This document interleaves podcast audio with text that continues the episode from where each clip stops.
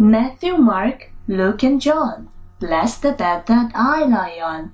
Four angels round my bed, two of them stand at my head, two of them stand at my feet.